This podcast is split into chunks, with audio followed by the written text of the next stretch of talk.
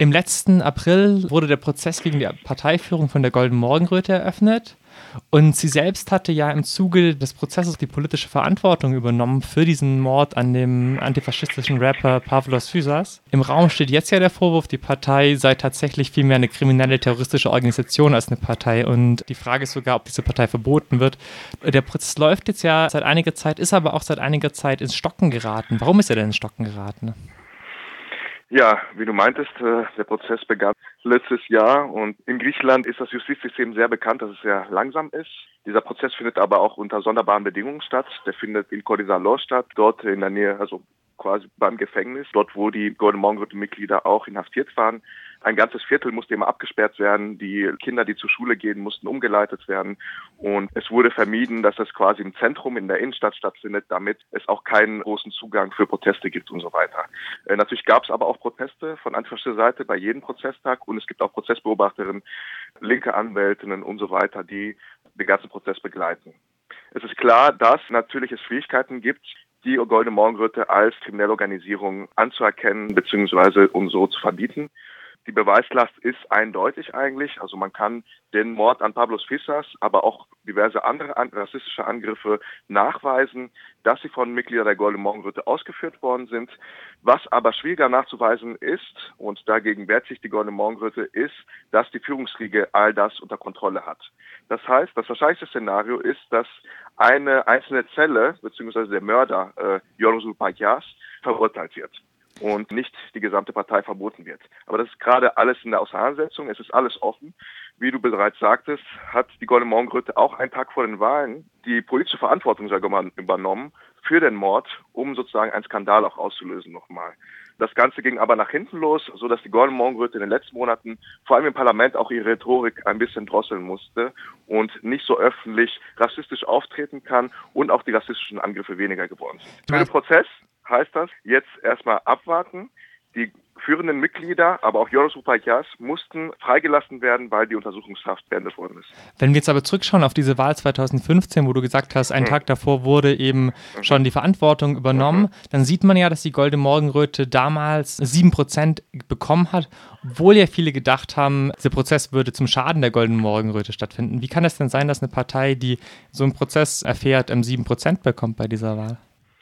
Ja, sieben Prozent, das heißt etwa 400.000 Stimmen in einem Land, wo 10 Millionen Leute wohnen. Das ist ziemlich viel und das ist ähm, ja ähm, stabilisiert worden. Also es ist fast die gleiche Zahl an Stimmen wie auch bei den Wahlen davor.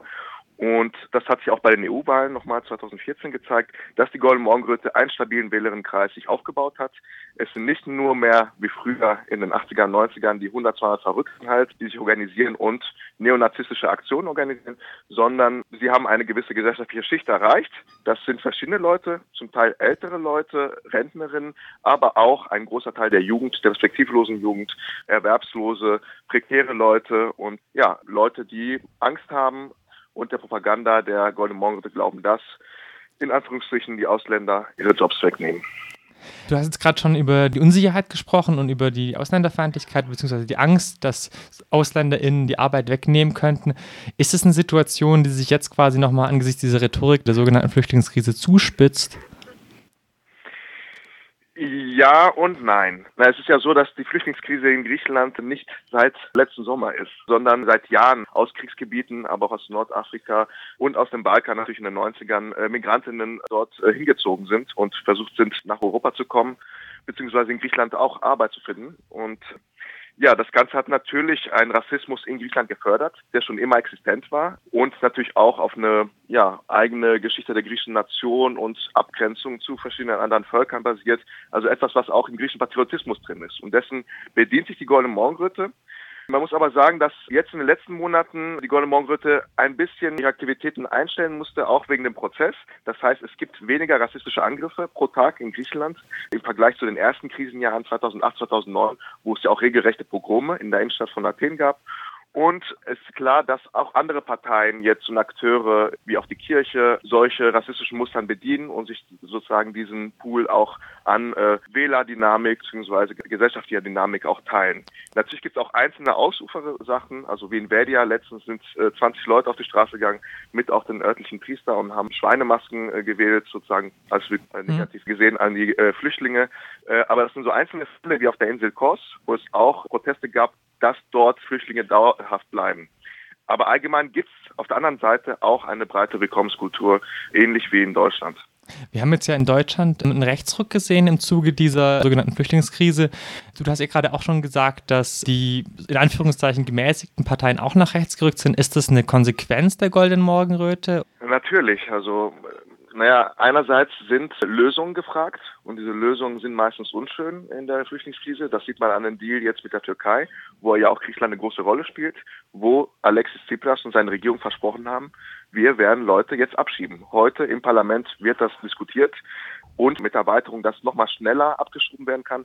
Ab Montag soll das ganze Programm starten, dass alle Leute, die nach dem 20. März angekommen sind, ohne großen äh, Primaborium abgeschoben werden können in die Türkei. Und das zeigt, dass Syriza eine Partei, die immer gegen Abschiebung war und gegen die Grenzen auch zum Teil einerseits den Kampf in der EU aufgegeben hat, aber andererseits auch ihre Programmatik verändert hat und so auch Agenda adaptiert von rechts. Und das Gleiche gilt dann natürlich für die Konservativen, die eine Position hatten, die näher an der Golden Mongröte ist. Du hattest vorher schon gesagt, die Goldene Morgenröte hat einen festen Wählerinnenstamm äh, bekommen. Wenn wir jetzt diese Stabilisierung von so rechten Kräften in verschiedenen Regionen oder Ländern in Europa angucken, würdest du sagen, die Goldene Morgenröte, die ja vor der ähm, Wirtschaftskrise 2008 noch überhaupt nicht präsent war, ist eine Partei, die sich jetzt dauerhaft etabliert oder siehst du da eine Hoffnung, dass es da einen Rückzug von rechten Positionen langfristig wieder geben könnte? Ja, langfristig glaube ich, kann die Golden Morgenröte auch scheitern. Das zeigt ja auch, dass in den 80ern ne, Jahren begann das als ein äh, kleiner neonazistischer Club, die erstmal Adolf Hitler Texte gelesen haben und sich in Athen getroffen haben zu 20 und erstmal langsam sich zu einer neonazistischen Organisation entwickelt haben mit 200 Mitgliedern äh, griechenlandweit. Und die Explosion kam tatsächlich, wie du sagst, mit den ersten Jahren der Krise quasi als die rechte Alternative, weil die Leute waren enttäuscht von den Konservativen und natürlich von der herrschenden Krisenverwaltung von oben und quasi auch als ein Pendant gegen Syriza. Aber es gibt aber immer wieder neue Parteien und Organisationen im rechten Milieu, die in Griechenland auch entstehen. Gerade gibt es eine neue Zusammenarbeit von Yorgos Karazaferis, der die rechtspopulistische Partei Laos äh, früher angeführt hat, und Baltakos, ein Ex-Sekretär der Konservativen. Und die haben die Partei Nation jetzt gegründet. Man munkelt, dass sie jetzt nicht so groß erfolgreich sein werden, aber das zeigt so ein bisschen, es gibt so verschiedene Grüppchen, die sich immer wieder zusammentun und versuchen, etwas Rechtes von den Konservativen aus zu gründen. Und die Golden Morgenritter, nach meiner Meinung, wird den Weg wahrscheinlich anschlagen, je nachdem wie der Prozess endet, sich auch ein bisschen seriöser zu geben und versuchen, die neonazistische Symbolik, zumindest die offensichtliche, äh, die man immer noch in Zeitschriften, Magazinen, aber auch in ihren Büros sehen kann, zu verstecken und hin zu einer Partei im Anzug zu werden.